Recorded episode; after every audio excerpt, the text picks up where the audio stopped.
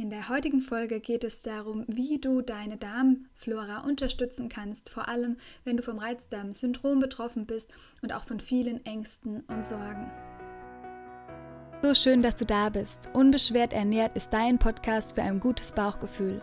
Hier erfährst du, wie du frei bist von ernährungsbedingten Beschwerden und wie du dein Essen wieder sorgenlos und gedankenfrei genießen kannst. Du erfährst, wie du dein Vertrauen in deinen Körper stärken kannst und lernst, deine Körpersignale einzuschätzen, um dein inneres Gleichgewicht und Wohlbefinden zu finden. Mein Name ist Lena, ich bin Ernährungstherapeutin und Ayurveda Life Coach und ich freue mich sehr, dass du diese Folge heute hörst.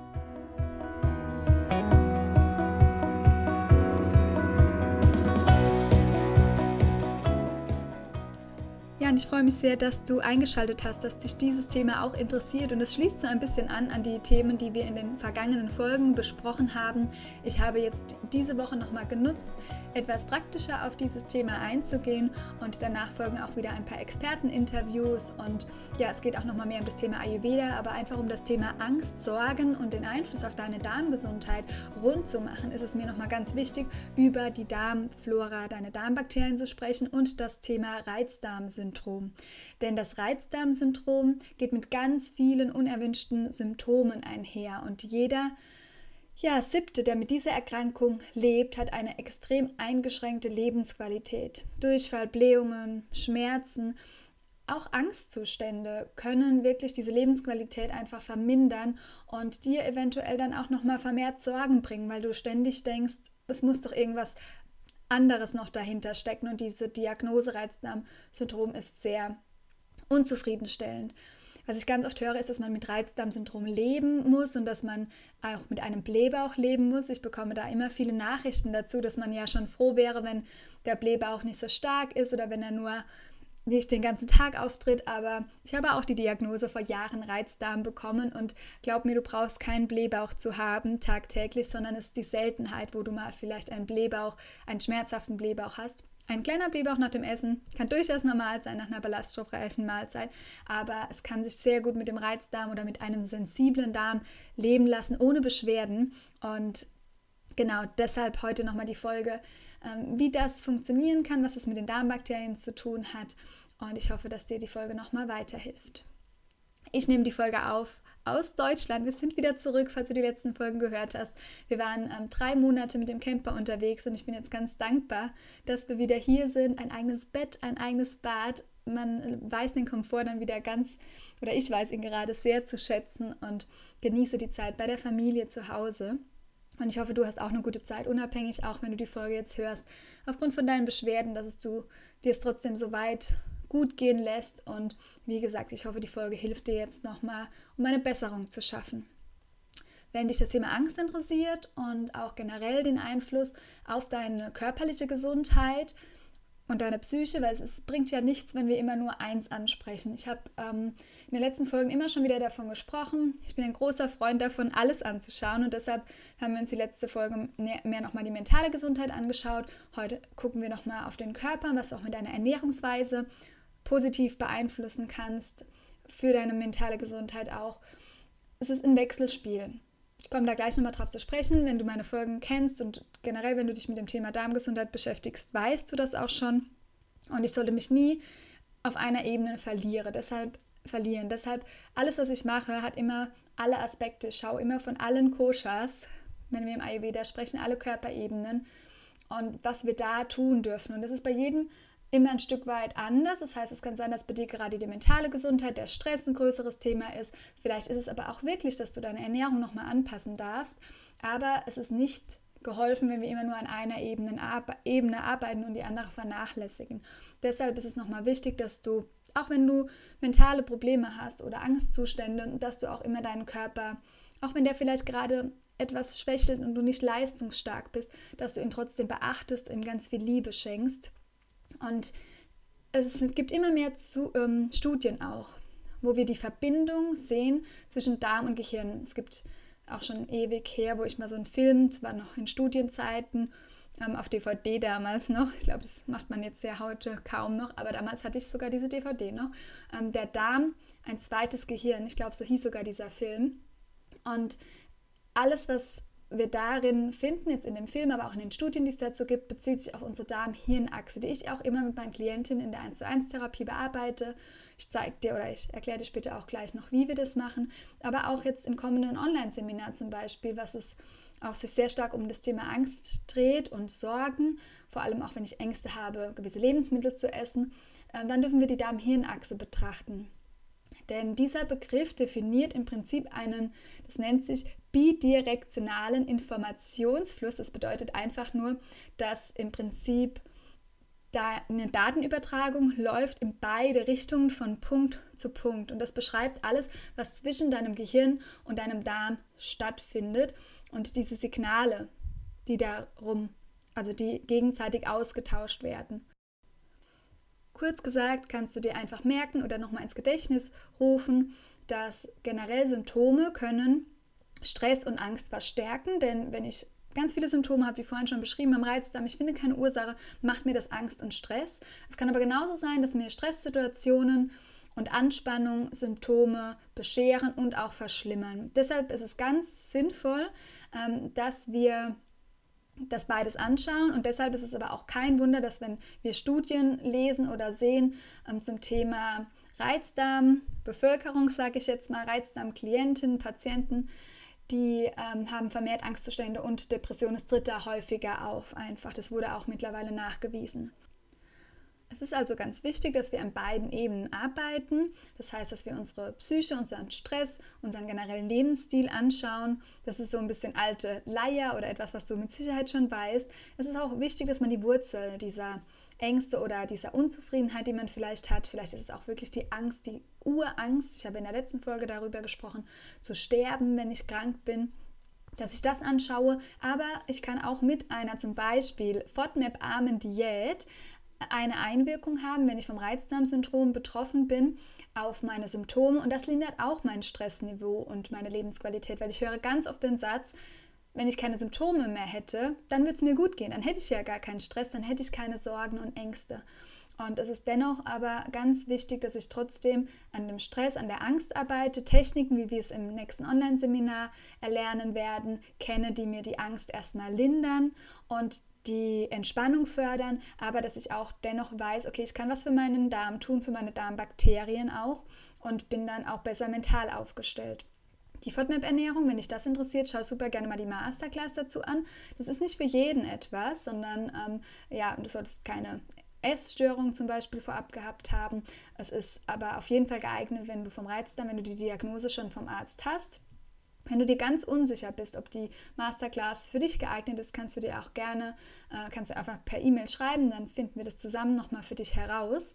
Ähm, ich habe die Masterclass kreiert, weil es eben wichtig ist, weil ich auch ganz viele Menschen schon kennenlernen durfte, die dann extrem auf dieses FODMAP gegangen sind, weil es erstmal hilft, für Menschen auch mit dem Reizdarmsyndrom oder mit einer sensiblen Verdauung.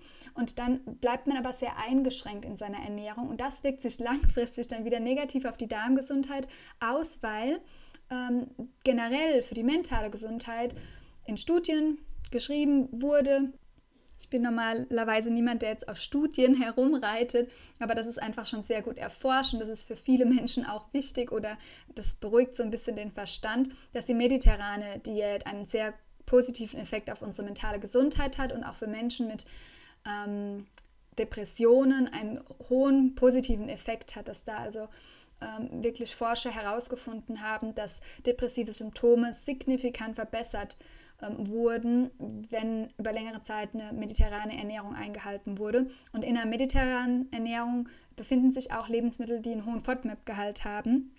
Wenn du FODMAP noch gar nicht kennst, es gibt einige Folgen auch schon dazu auf dem Podcast. Und wie gesagt, schau dir gerne mal auf der Seite, ich verlinke dir unten den Link an ähm, zur Masterclass, da ist es auch besser beschrieben. Genau, aber generell, wie gesagt, ähm, kann man auch mit dieser Einschränkung, dass man einen Reizdarm hat und vielleicht nicht alle Lebensmittel, die einen hohen FODMAP-Gehalt enthalten, gut verträgt, kann man mit dieser mediterranen Diät dennoch gut fahren. Also es gibt durchaus auch Lebensmittel, die dann niedrig in dem FODMAP-Gehalt sind und man kann ja auch dann nach einer gewissen Karenzzeit, wenn ich meine Darmbakterien meine Darmflora aufgebaut habe, auch wieder mehr davon vertragen. Und dann ist es wirklich als entzündungshemmende Ernährung zu sehen, die sich sehr gut auf eben die psychische Gesundheit auswirkt. Wenn dich das Ganze interessiert, kannst du mal die Smiles-Studie schauen. Das war eine kontrollierte ähm, also eine Kontrollstudie zu dem Thema mediterrane Ernährung bei Depressionen. Eigentlich ganz spannend. Und was so wichtig ist, ist, dass wir da sehr viele Antioxidantien haben. Wir haben Polyphenole, die sehr wichtig sind für unsere Darmgesundheit, Vitamin C Obst und Gemüse. Wir haben Vitamin E aus Olivenöl, aus Nüssen und ja, diese auch Omega-3-Fettsäuren durch den Fisch, die ja gegessen wird in der mediterranen Ernährung meistens. Ähm, und diese Nahrungsmittel und diese Bestandteile, auch das vermehrte pflanzliche, die vermehrten pflanzlichen Lebensmittel und die Ballaststoffe, die bringen halt eine Aufrechterhaltung einer gesunden Darmflora, beziehungsweise ja, die halten den Darm gesund, aber die verbessern auch deine Darmflora, wenn du da einen Mangel hast. Denn es ist schon auch untersucht, dass Menschen mit einem Reizdarmsyndrom eher eine, eine andere, man weiß noch nicht genau, was eine gesunde Darmflora ist. Also ein gesundes Mikrobiom ist noch nicht definiert. Deshalb sind auch diese ganzen Tests zum Thema Darmbakterien mit Vorsicht zu genießen, denn mit was wollen wir es vergleichen? Also es ist schwierig. Es ist aber, es wird sehr viel erforscht gerade und die Technologie, die Forschung ist auch, glaube ich, aktuell sehr schnell und ich denke, dass man da auch früher als später Antworten hat auf all diese Themen.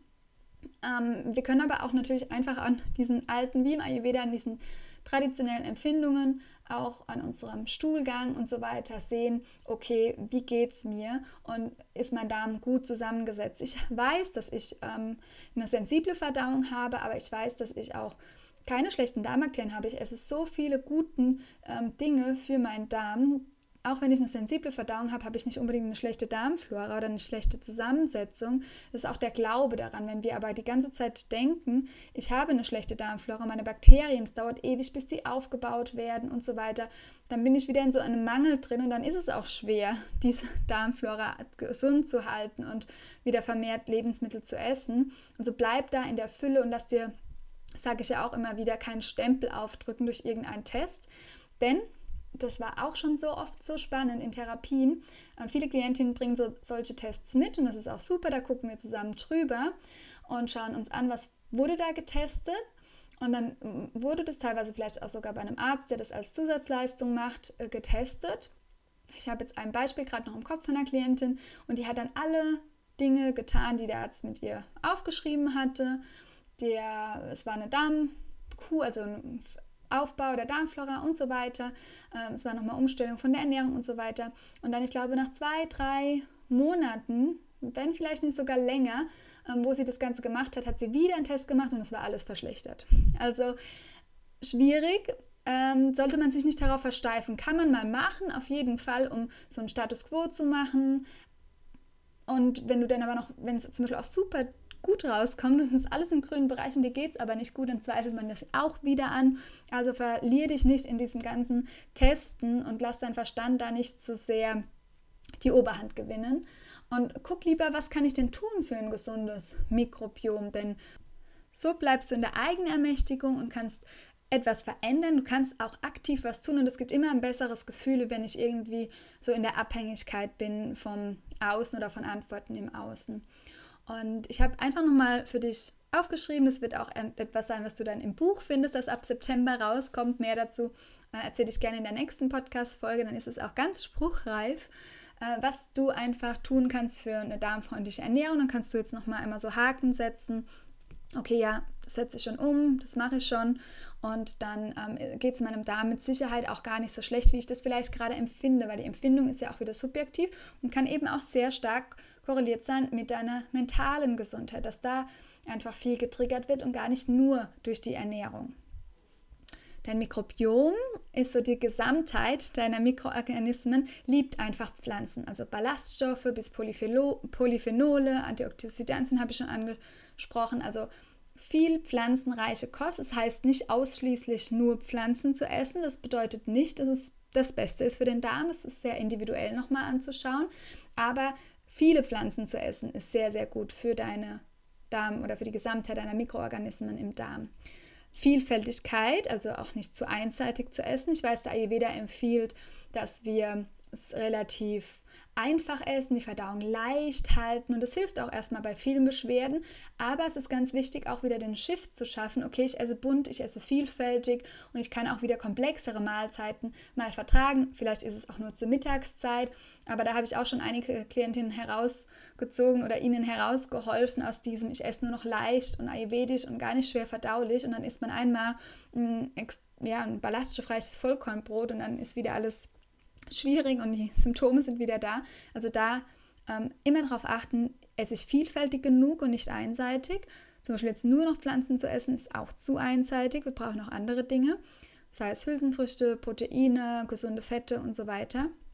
Du solltest immer zu vollwertigen, natürlichen Lebensmitteln greifen. Ich denke, das ist dir längst klar. Auch ähm, verarbeitete Produkte meiden. Und da kommen wir dann, das sehe ich ganz oft in der pflanzlichen Ernährung oder wenn wir jetzt ins reine Vegane gehen, dass viele Menschen dann zu den verarbeiteten Produkten greifen. Und da darf man auch vorsichtig sein. Es gibt gute verarbeitete oder es gibt gute Produkte auch in dem Bereich, aber eben auch sehr, sehr viel schlechte.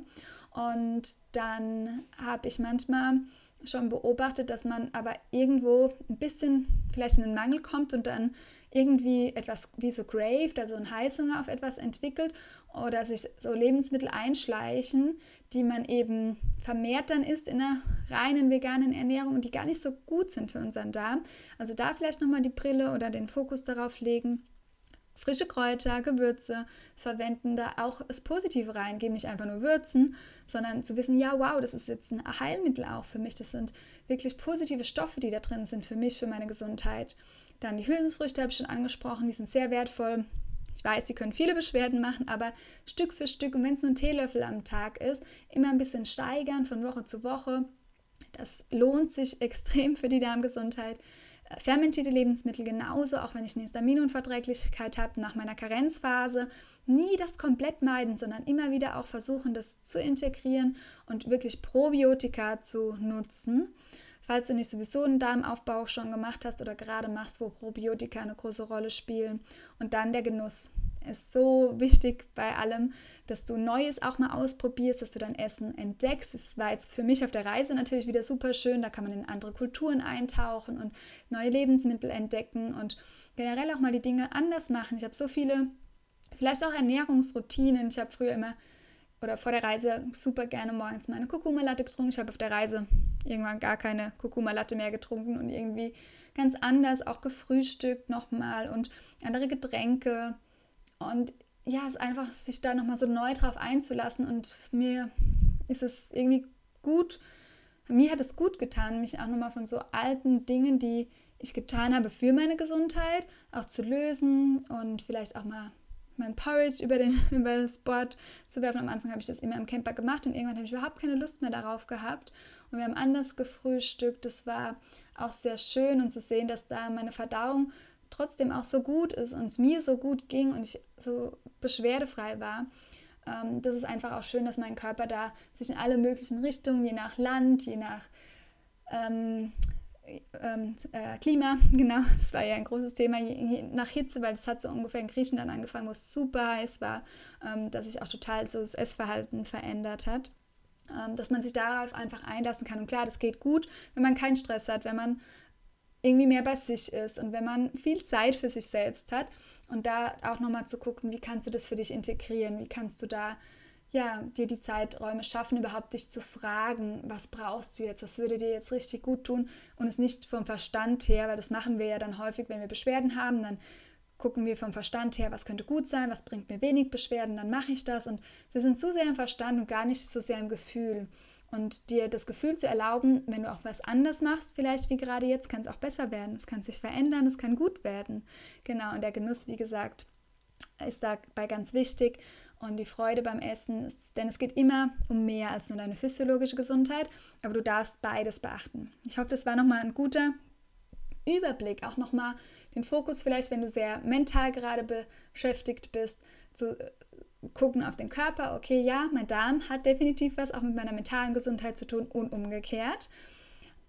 Die FODMAP-Ernährung könnte mir helfen, wenn ich vom Reizdarmsyndrom betroffen bin, weil eben Reizdarm Patienten, Patientinnen vermehrt mit Ängsten, Depressionen und einer verringerten Lebensqualität kämpfen, weil es einfach so eine einschränkende Symptome ständig sind, die man mit sich herumschleppt. Ähm, dann habe ich ganz vergessen anzusprechen, was ich immer mache in der Therapie, ganz häufig mit Klientinnen, wenn sie dafür bereit sind und offen, Hypnotherapie für den Darm, also darmgerichtete Hypnotherapie. Und da setzen wir auch an im Seminar mit Selbsthypnose, was ganz heilsam sein kann, gerade um die Kommunikationsstörung von deinem Darm zu deinem Gehirn etwas zu lindern und zu lösen auch teilweise.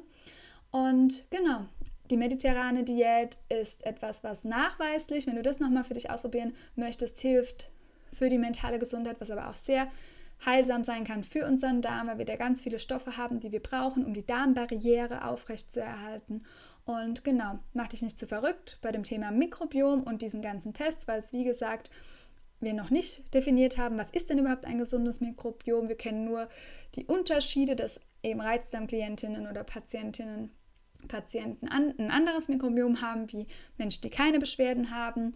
Aber es das heißt nicht, dass dann diese Zusammensetzung von diesem anderen Menschen, der keine Beschwerden hat, die gute für dich selbst wäre, weil jedes Mikrobiom ist einzigartig.